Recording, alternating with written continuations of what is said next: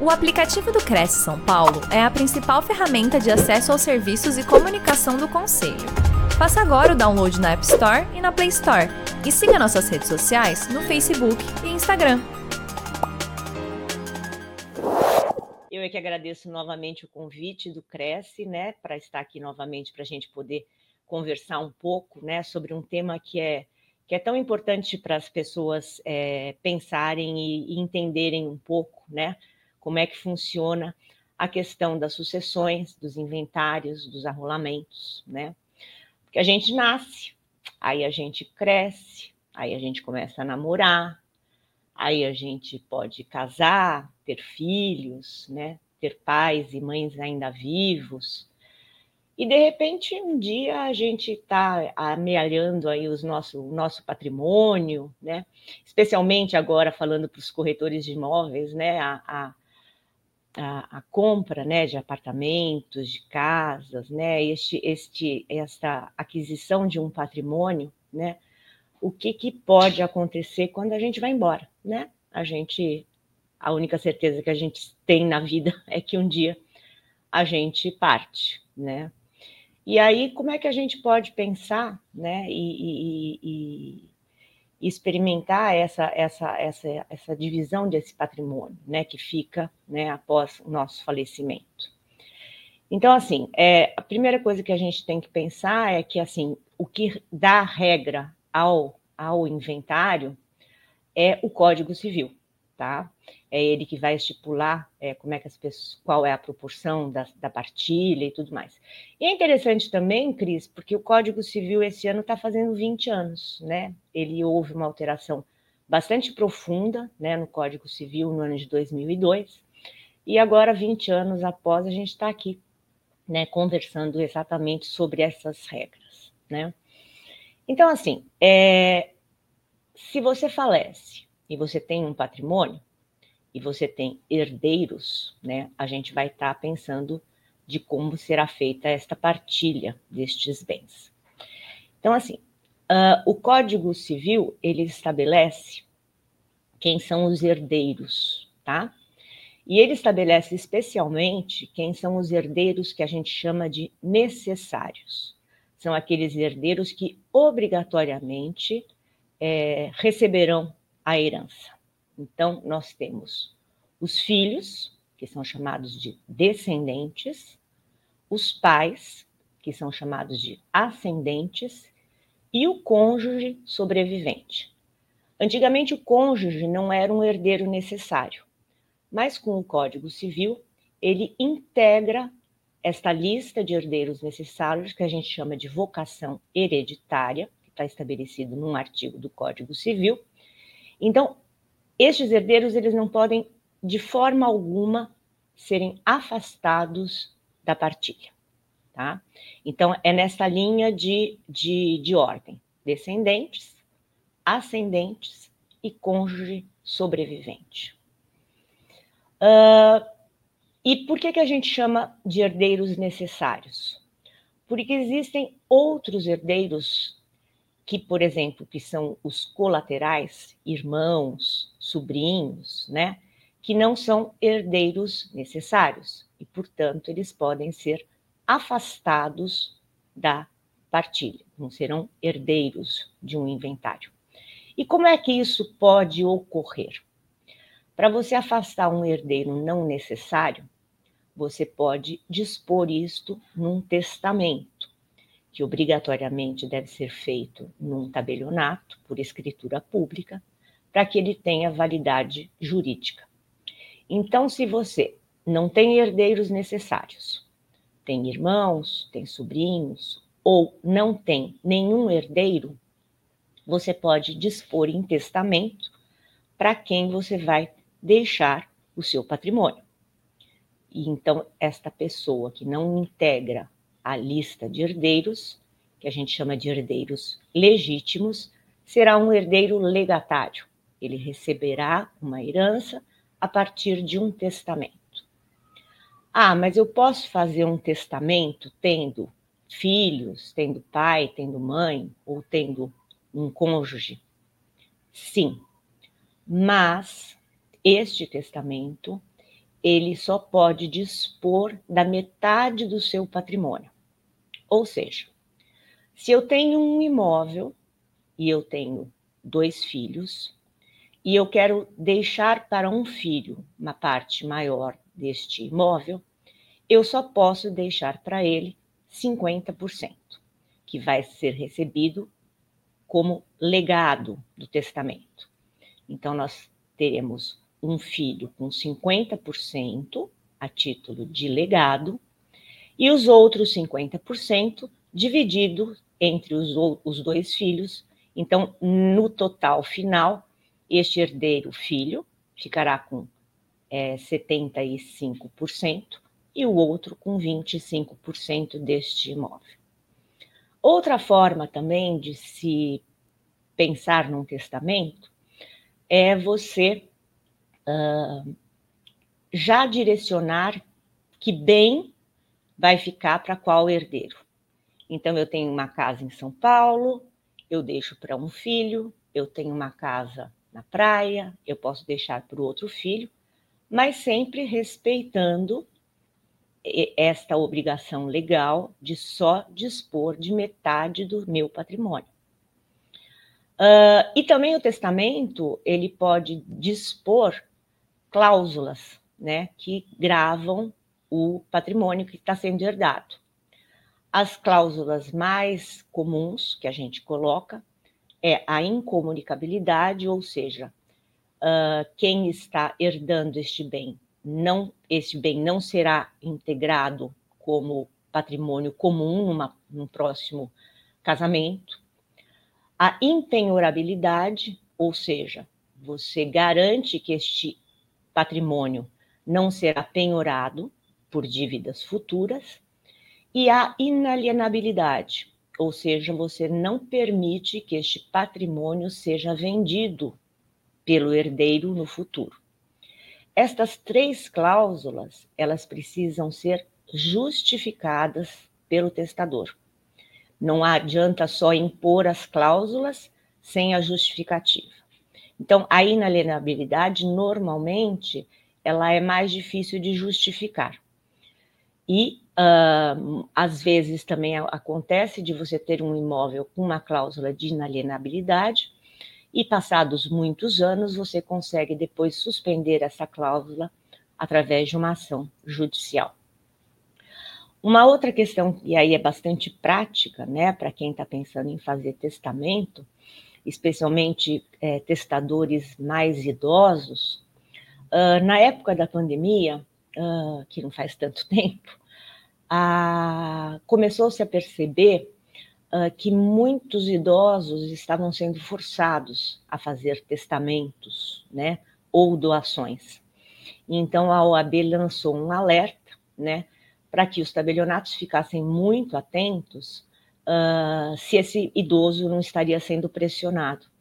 Então, num aspecto bastante prático, e eu acho bastante interessante colocar isso, quando você estiver acompanhando um idoso, né, para fazer um testamento, é, deixe arquivado no cartório uma declaração médica, né, de que esse idoso está em plena capacidade civil, lúcido, uh, e que não vai ter, não tem nenhum, nenhum problema, né, de capacidade para poder fazer esse testamento. Isso é uma garantia muito interessante.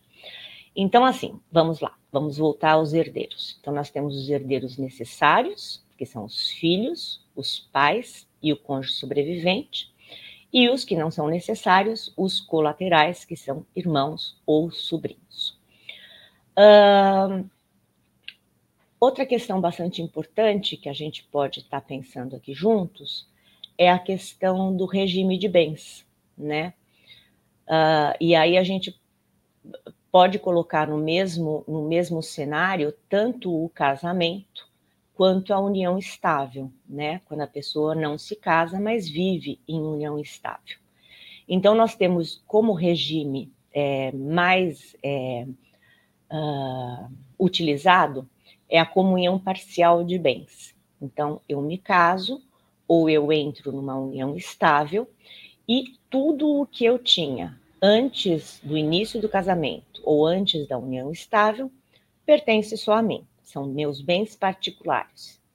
Após o casamento ou após o início da união estável, tudo o que o casal adquire, ele é patrimônio comum. Então, assim, numa herança, né, uh, eu falecendo e eu tendo um companheiro ou uma companheira ou um cônjuge que é sobrevivente, os bens que são comuns, eu vou adquiri-los na herança não como herança, mas como minha meação. Então, se eu tenho um apartamento adquirido na constância do meu casamento ou da minha união estável, eu recebo este imóvel 50% como minha meação. Se eu tiver filhos, os outros 50% vão para os filhos. Se eu tiver pais vivos, os outros 50% eu herdarei juntamente com os pais. Então, eu terei 50% da minha meação e nos outros 50% eu também herdarei como herdeiro, não como meiro. Não sei se ficou claro isso. Uh, outro regime de bens é a separação total. Então, mesmo que eu adquira algo durante a minha durante o meu casamento ou minha união estável, este bem continua pertencendo tão somente a mim, porque eu casei em regime de separação total de bens. E aí é a mesma regra, né? Eu só herdo se eu estiver no rol de herdeiros. Então, se eu for filho, se eu for pai, ou se eu for um cônjuge sobrevivente. Uh, normalmente, a separação total de bens, ela é feita, obviamente, através de um pacto antinupcial, uh, e obrigatoriamente, se as pessoas que estão se casando ou uh, vivendo em união estável tenham mais de 70 anos. O pacto antinupcial ele é obrigatório, né, uh, nestes casos de 70 anos, mas ele é voluntário caso as pessoas queiram assim fazer. Então você tem que fazer um pacto antinupcial por escritura pública e levá-lo a registro no primeiro no domicílio do, do, do, do casamento. Tá? Então ele fica registrado num cartório de registro de imóveis. Outro, outro regime também é o da comunhão total de bens, ou seja, adquiridos antes ou adquiridos durante o casamento, o patrimônio ele fica totalmente comum. Então, uh, os dois, os dois, uh, os dois cônjuges, parceiros, são proprietários, coproprietários neste patrimônio que está sendo adquirido. Também feito através de um pacto antinupcial, que também deve ser levado ao registro de imóveis do primeiro domicílio do casal. Ah, mas eu não fiz nenhum pacto, eu não fiz nenhum, eu não estipulei nada quando eu comecei a minha união estável. Então, o regime de bens será o da comunhão parcial de bens, lembrando, o que for adquirido anteriormente pertence exclusivamente ao proprietário e o que for adquirido durante o casamento pertence aos dois. Então, a gente já falou aqui do testamento, a gente já falou aqui da a ordem de vocação hereditária, e a gente então vai falar agora sobre o uh, inventário em si. Uh, com o Código Civil, é, os inventários anteriormente eles eram feitos exclusivamente de forma judicial, ou seja, obrigatoriamente você teria que distribuir um inventário perante um juiz né, competente normalmente das varas de família e sucessões aqui em São Paulo, ou quando não tem vara especializada numa vara civil, normalmente no interior, né, quando tem uma única vara. Então, você distribuía este inventário, uh, nomeando-se um inventariante e providenciando todo este é, encaminhamento, que é quase um encaminhamento administrativo, né? Porque o inventário ele tem as regras próprias e não tem ali discussão. Uh, e quando tem discussão de algum patrimônio, isso suspende-se o inventário e vai se discutir em vias próprias. Mas o, o, o código também uh, uh, permite né, que estes inventários eles sejam feitos de forma extrajudicial, ou seja, em cartório, tá? Então você vai a um tabelionato com toda a documentação, através da assistência de um advogado, e lá se estipula, né, de forma amigável, é, todo o, o encaminhamento e a partilha deste patrimônio. Uh, é obrigatório no, uh, também no, no, tabelionato a assistência de um advogado, tá? Uh, e obrigatório também é, o recolhimento do imposto. Né? Nós temos no inventário aqui no estado de São Paulo, todos, na verdade, só muda um pouco a denomina denominação, porque este é um imposto estadual. Aqui em São Paulo é o ITCMD, Imposto de Transmissão, Causa Mortes e Doação. Ele é uma alíquota de 4% sobre o patrimônio todo que está sendo deixado por herança. Ele obrigatoriamente tem que ser recolhido, né, uh, antes do término do inventário. Caso ah, os herdeiros não tenham possibilidade de recolhê-lo de forma integral, ele pode ser parcelado através do sistema da própria Secretaria da Fazenda em até 12 vezes, e aí se suspende o inventário extrajudicial para que se recolha este imposto para depois se lavrar a escritura de inventário. Na escritura, assim como no, no inventário judicial, é nomeado um inventariante que fica responsável né, por todas as obrigações do inventário uh, e inclusive uh, depois registros e, e tudo mais do, o que é necessário. Uh, então, neste inventário, a gente vai observar quem são os herdeiros, se existe meação, se existe testamento, porque obrigatoriamente a gente precisa fazer, quando ocorre um falecimento, uma busca no cartório, no Colégio Notarial do Brasil, que ele, ele tem nos seus arquivos todos os testamentos lavrados no Brasil inteiro. Então, você tem que solicitar, né, a partir do falecimento, uh, essa busca, né, por um testamento, isso é obrigatório, porque se tiver testamento, ele vai ter que ser cumprido. Então, essa é uma forma da gente também ter a certeza de que se fizermos um testamento, esse testamento vai ser cumprido.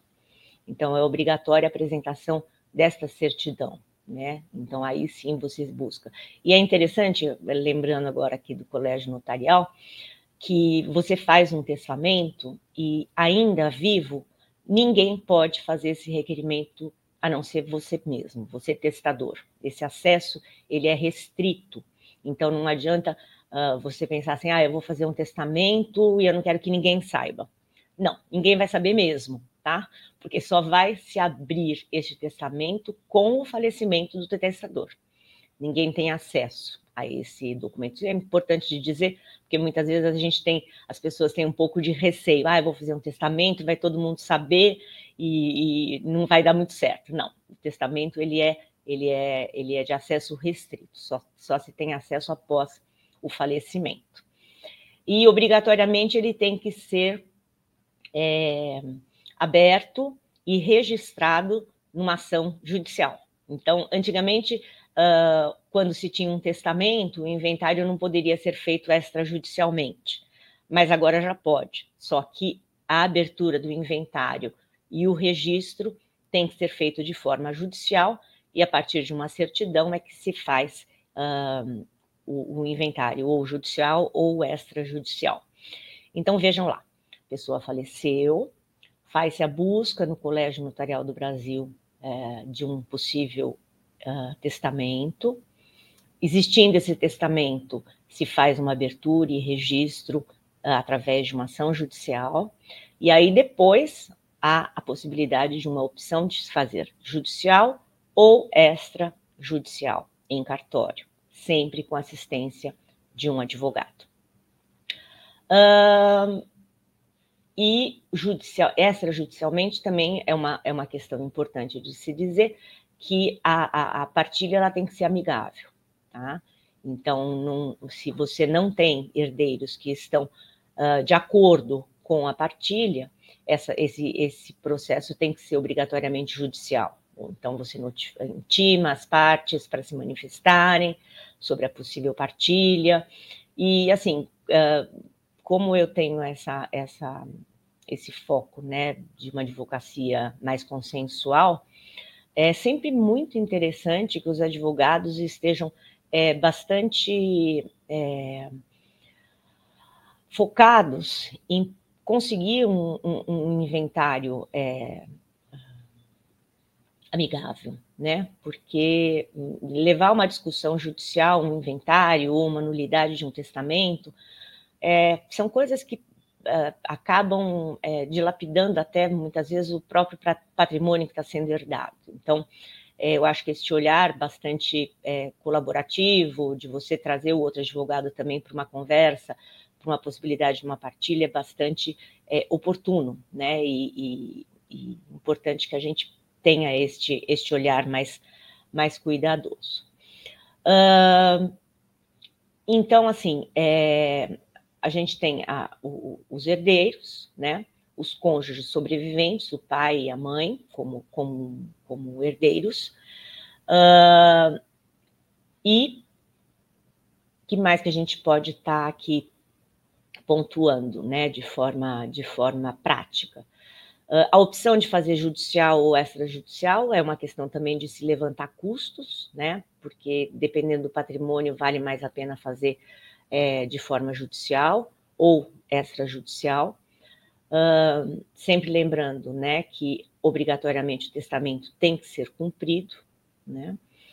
E, uh, e falando em, em patrimônio imobiliário, uh, depois de feita a partilha, esse patrimônio ele tem que ser é, levado ao registro de imóveis, tá? Então, como toda a, a, a continuidade, né, da, da, linha, da cadeia, né, de, de, deste imóvel, você pode levar este, este, deve levar este, esse, essa partilha para registro no cartório de registro de imóveis. Às vezes acontece das partes quererem vender o patrimônio, né, que está sendo recebido. E ah, já há muitos anos a gente uh, podia, né, fazer um pedido de alvará de venda do imóvel. Então, na verdade, quem estaria vendendo seria o espólio. Mas há, há, alguns anos já essa essa possibilidade ela não vem, não vem sendo mais possível porque os juízes e o Poder Judiciário têm entendido que a, a, a linha do imóvel ela tem que ter uma, uma, uma, uma sequência, né? Então, se eu tenho um imóvel, eu faleço, ele vai para os meus herdeiros, ele tem que ser registrado isso. E também uma, é, eles aventam que é, seria uma forma também de burlar, burlar, de fraudar eventuais credores, né, dos herdeiros. Então, eu é, tenho aqui um imóvel que eu iria receber por herança, mas eu não, eu não, eu não, não quero receber. Então quem vende é o espólio e aí o meu credor fica prejudicado, né, nessa nessa situação.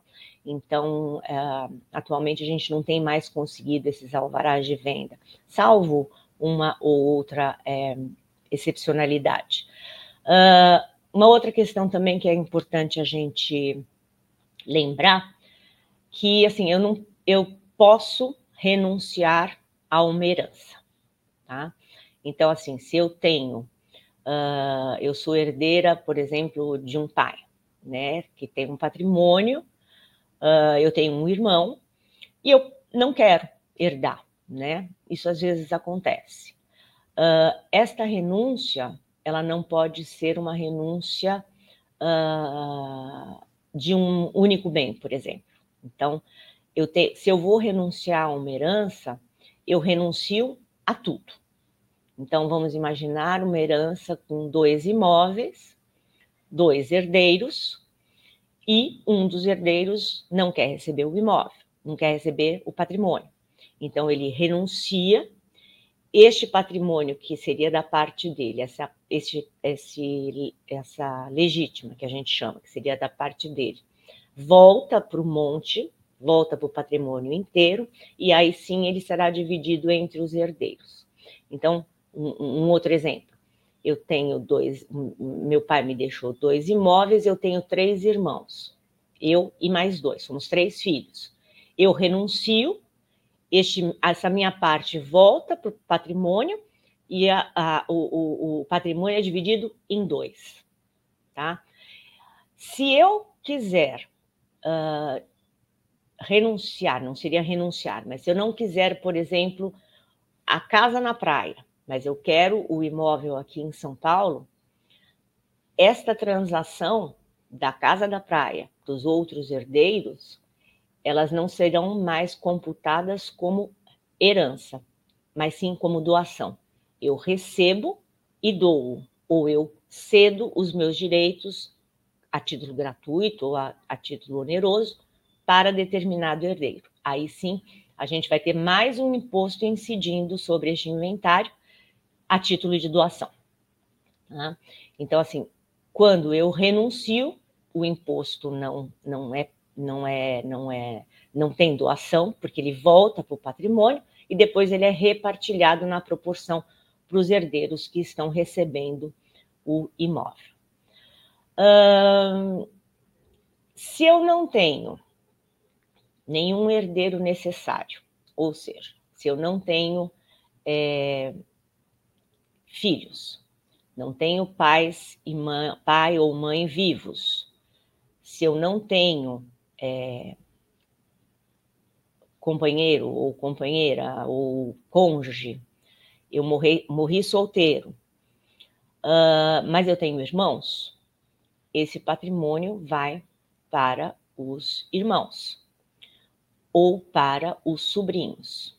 Então, se eu tenho dois irmãos, esse meu patrimônio será dividido entre dois.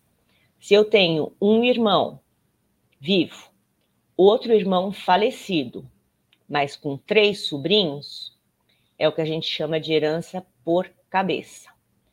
O patrimônio para o meu irmão vivo será dividido em 50% para ele, e para os meus sobrinhos, os outros 50% serão divididos entre três ou seja, eles recebem por representação do irmão pré-morto.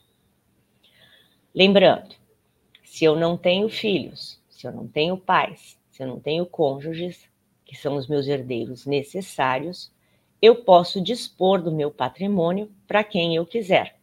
Eu não preciso, meus, meus irmãos não serão beneficiados se eu fizer um testamento, deixando o meu patrimônio para uma pessoa física uma pessoa jurídica, para quem que eu bem queira determinar.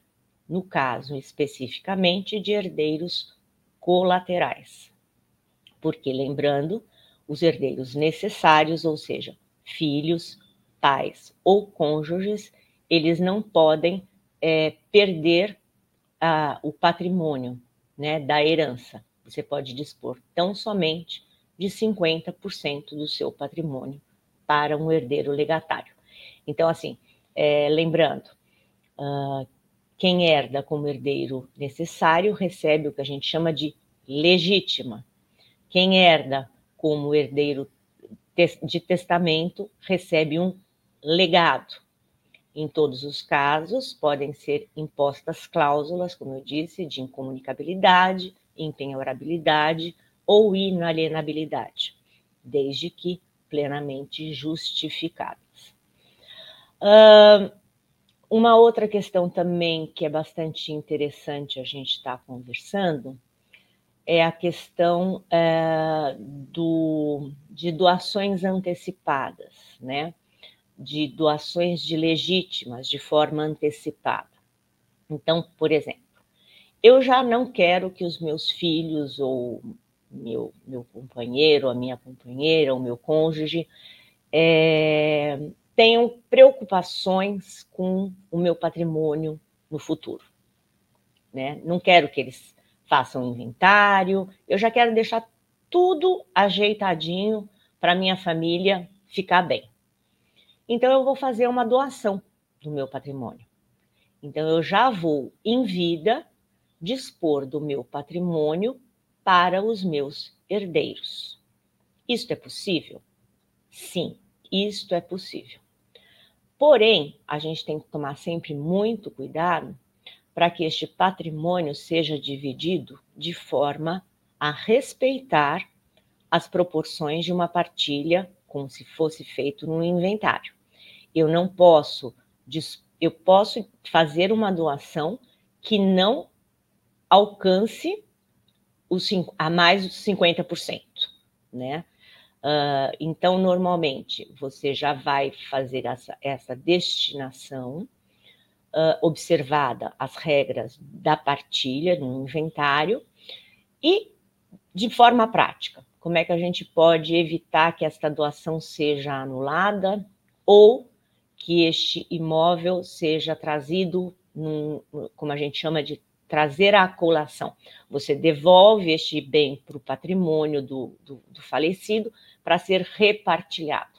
Normalmente a gente observa, né, que a presença de e é obrigatória a presença, né, de todos os herdeiros na assinatura desse instrumento de doação, para que todos estejam bastante cientes de que estão recebendo a, o patrimônio de forma antecipada ao falecimento e que está estão sendo respeitadas né, todas as regras do patrimônio. Uh, normalmente, é, aí é uma questão minha pessoal, eu não gosto muito de é, pais muito jovens já fazerem essa disposição de doação de forma antecipada, porque o patrimônio, muito, muito embora você possa até garantir né, o usufruto né, uh, seu até o seu falecimento, porque a gente nunca sabe o dia de amanhã, né? Então, este é um patrimônio que vai ficar é, preso, né? Você não vai poder dispor desse patrimônio numa necessidade. Então, é importante pensar muito, pensar com muita cautela, né? O momento certo de fazer essas doações, porque às vezes você doa para filho, eu já vi casos de doar uh, o patrimônio todo para filhos muito pequenos e depois os filhos se casam e aí você vai ter que ter uh, a, a, assinatura do, do novo companheiro, da, da, esposa, então acaba dificultando, né, um pouco aqui a nossa a nossa é, a, a, disponibilidade, né, do meu patrimônio. Então a gente tem que pensar sempre isso com muita cautela. Lembrando também que na doação como forma antecipada né, de, de, de, de recebimento de, de herança, também incide o imposto de transmissão estadual aqui em São Paulo, que é o ITCMD, também na base de 4% né, deste imposto.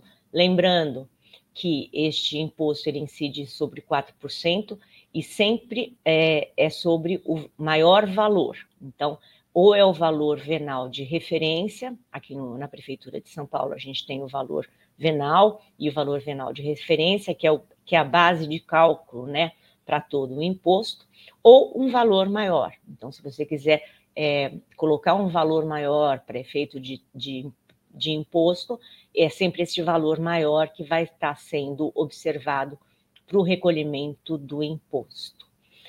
Uh, uma outra questão também, aí só retomando, voltando às, às regras, tá?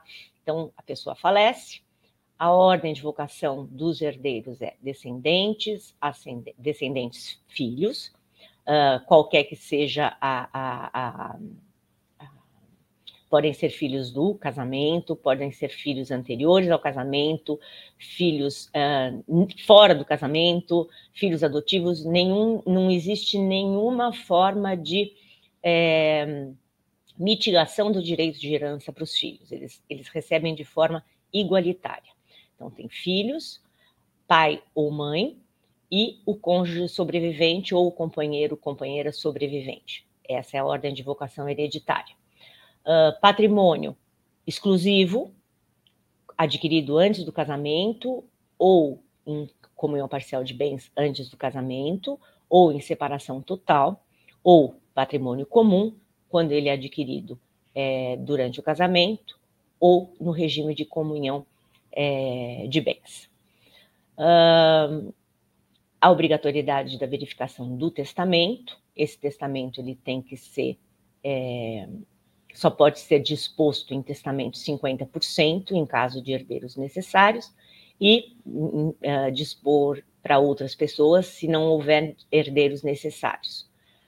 Uh, o inventário ele pode ser feito de forma judicial ou extrajudicial, existindo testamento sempre obrigatório a abertura e o registro perante um juiz, perante um juiz através de uma ação judicial, ou ser feito no cartório, né, após esta, esta abertura do testamento.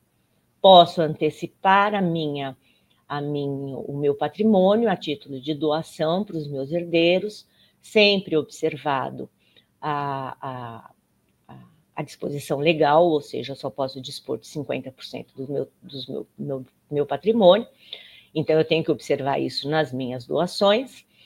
Eu posso também é, fazer é, essas doações, né? Eu posso também é, pensar numa, numa uh, uma outra situação uh, de que eu não tenho filhos, eu não tenho pai e mãe vivo, eu não tenho marido ou mulher, eu não tenho irmãos e eu não tenho ninguém. Este, este inventário, esse patrimônio, né? Se você não fez um testamento, ele será recebido pelo Estado, né? É o Estado, então, o destinatário que a gente chama de herança jacente este patrimônio todo ele será recebido pelo Estado. Uh, então é muito é muito interessante a gente estar tá sempre é, pensando nisso, né?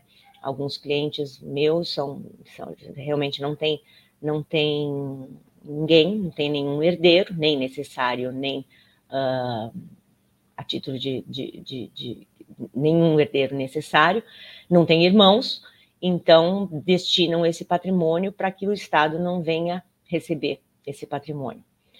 Uh, e uma outra também questão que a gente tem visto bastante é uh, famílias assim com um patrimônio maior, né, que não te, que tenham assim muitos imóveis, a criação de holdings familiares, uh, aonde todo o patrimônio imobiliário ele fica pertencente a uma pessoa jurídica. Isso é bastante interessante, bastante comum, e a gente tem observado cada vez mais essa criação dessas holdings, porque na verdade você já vai, é, os, os, herdeiros, né, ficam como já podem já ser sócios cotistas dessas holdings ou não, mas já pode ser estabelecido num contrato social como é que fica a destinação futura né, desta holding. Então, não será uh, o, o, patrimônio ele não será recebido como herança, você recebe uma cota parte né, desta sociedade. Inclusive, muito, muitos, muitos é, uh, uh, sócios né, majoritários dessas empresas já podem até colocar como uma forma de administração desse patrimônio, o herdeiro que ele pretende no futuro que venha a ser o administrador desse patrimônio. Então, assim, é bem interessante, é um, é um aspecto que a gente tem visto aqui com bastante, com bastante, está é, tá acontecendo bastante isso, né, essa criação das holdings familiares. Então, veja, a gente tem bastante aspectos aqui é, que envolvem né, o, o, pensar nessa questão do recebimento de uma herança, né? O quanto eu posso já fazer uma destinação antecipadamente, o quanto eu já posso, através de um testamento, determinar é, para quem eu quero deixar o meu patrimônio, respeitar os herdeiros necessários. Eu posso pensar, se eu não tiver ninguém, para quem que eu quero deixar o meu patrimônio de forma livre. Eu posso pensar na preservação do meu patrimônio, né, uh, futuramente, impondo cláusulas né, de incomunicabilidade, de impenhorabilidade. Eu posso pensar na criação de uma holding familiar. Então, veja, é, são aspectos que a gente é, é, é importante que a gente é, comece a pensar né, nisso, exatamente para que a gente possa é, esse patrimônio, né, que foi amelhado ao longo da vida, com tanto esforço, esforço familiar, esforço pessoal, ele possa ter uma destinação que, as, que, que, que garanta aí a, a, a continuidade, né, e o bem-estar de toda a família. Uau, Cris, eu acho que Não sei se, se já deu aqui o nosso tempo, a gente já está nos, nos 20 minutos, não sei como é que estão por aí. Se tem alguma questão. Já... Tem, eu tenho, eu, tenho, eu tenho uma questão que chegou aqui tá. e Aliás, são, foram duas questões. Só que antes de entrar com essas questões, eu queria fazer a minha. É... Maria, eu queria saber com você é o seguinte: é, como é que funciona o trabalho do corretor de imóveis quando existe um imóvel que ele foi ou doado ou recebeu como legado, enfim, é, porque às vezes tem várias pessoas envolvidas no processo e vira uma confusão. E como é que, como é que o corretor de imóveis tem que nesse processo? Então, é, o que vale, o que é importante para o, o, a transação imobiliária, né, é você ter este registro, né, no cartório de registro de imóveis. Então, vamos imaginar assim: é, eu recebi inventário, mas eu não levei ainda esse inventário para registro. Então, o, o corretor de imóveis ele tem que observar muito bem essa questão da documentação. Então, por exemplo, Uh, eu tenho aqui um inventário que, ou então eu acho que eu vou receber né, um patrimônio, meu pai já faleceu, mas a gente não abriu o um inventário ainda. Sim. Então, uh, neste caso, uh, há que se proceder né, o, o, o, o inventário para que se faça a partilha, né, e para que se faça o registro, ou então os herdeiros estando todos de acordo, eles podem ceder esses direitos hereditários para um possível ou futuro comprador, tá? Então, aí quem vai receber do espólio é quem está comprando, tá? Isso é uma, é uma sessão de direitos hereditários que pode ser feita também por escritura pública, tá? Então, assim, para o corretor de imóveis, sempre, isso é, isso é eu imagino que, que uh, acredito que todos tenham bastante essa, essa, essa observação, o que vale para a transação imobiliária é o registro de imóveis tá? Então, a sua pergunta da questão da, da, da de monte de gente e é. tal, é, seriam vários proprietários, é isso? Isso, exatamente. Às é. vezes, é. o, a pessoa que está doando imóvel, ela tem cinco filhos, e cada um, é, é, é a divisão, ela pode ser igualitária ou não, como você havia colocado aí, mas existem cinco pessoas no meio do processo e todas elas, tem quatro que quer vender, tem uma que não quer, e aí tem o corretor de imóvel que que está metido no meio desse, dessa intermediação. Então, eu Sim. queria saber como é que fica todo esse processo, porque acontece isso, né? Acontece, acontece muito, né? Acontece muito, e no, na verdade a gente sempre brinca que o condomínio ele é um ninho de cobras, né? Porque não necessariamente você vai estar com todos de acordo, por exemplo, Sim. com uma venda, né? Então, o que pode acontecer é você proceder a uma venda judicial, né? Porque você não é obrigado a ficar em condomínio, mas isso já não é mais direito de sucessões, é um direito, é, direito civil, né? Aonde você vai proceder uma venda judicial, o que nunca é bom, porque você vai ter uma avaliação é, abaixo, vai ter que ser vendida através de um, de um leilão judicial, o, o, imóvel acaba perdendo muito. Mas por isso é muito importante, né, que o mediador, o, o, o corretor também tenha esse viés de mediador, né? Sim. E possa trazer as pessoas para conversar e, e, e se utilizar bastante da mediação para isso. Mas sempre é importante, claro, que você observe no registro se está registrado tudo direitinho, né, para poder proceder aí o compromisso de venda e compra e a futura escritura de venda e compra. É Maria, isso. Foi essa? Respondi? É, foi, foi, foi. Maria, o, tem o corretor aqui, o Edinor da Cunha Silva, fez uma pergunta importante também. O valor do inventário é, é proporcional ao valor do patrimônio? Ou seja, uma porcentagem específica sobre o valor do bem?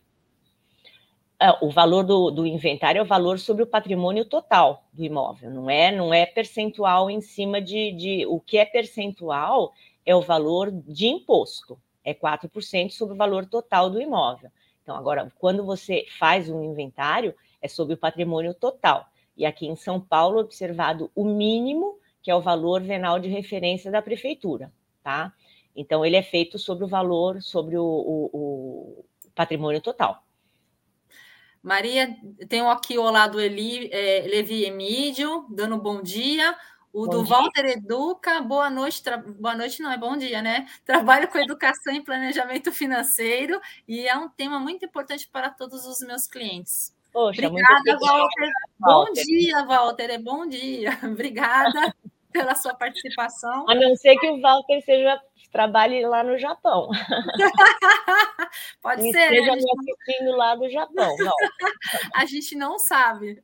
Não. Obrigada, viu, Walter? É, obrigada, viu, Walter, pela sua participação. O Raimundo, consultor imobiliário, também. Bom dia, senhora Maria. Foi um prazer em conhecer. Sucesso na sua carreira. Poxa, muito obrigada. Sucesso para todos nós, Raimundo.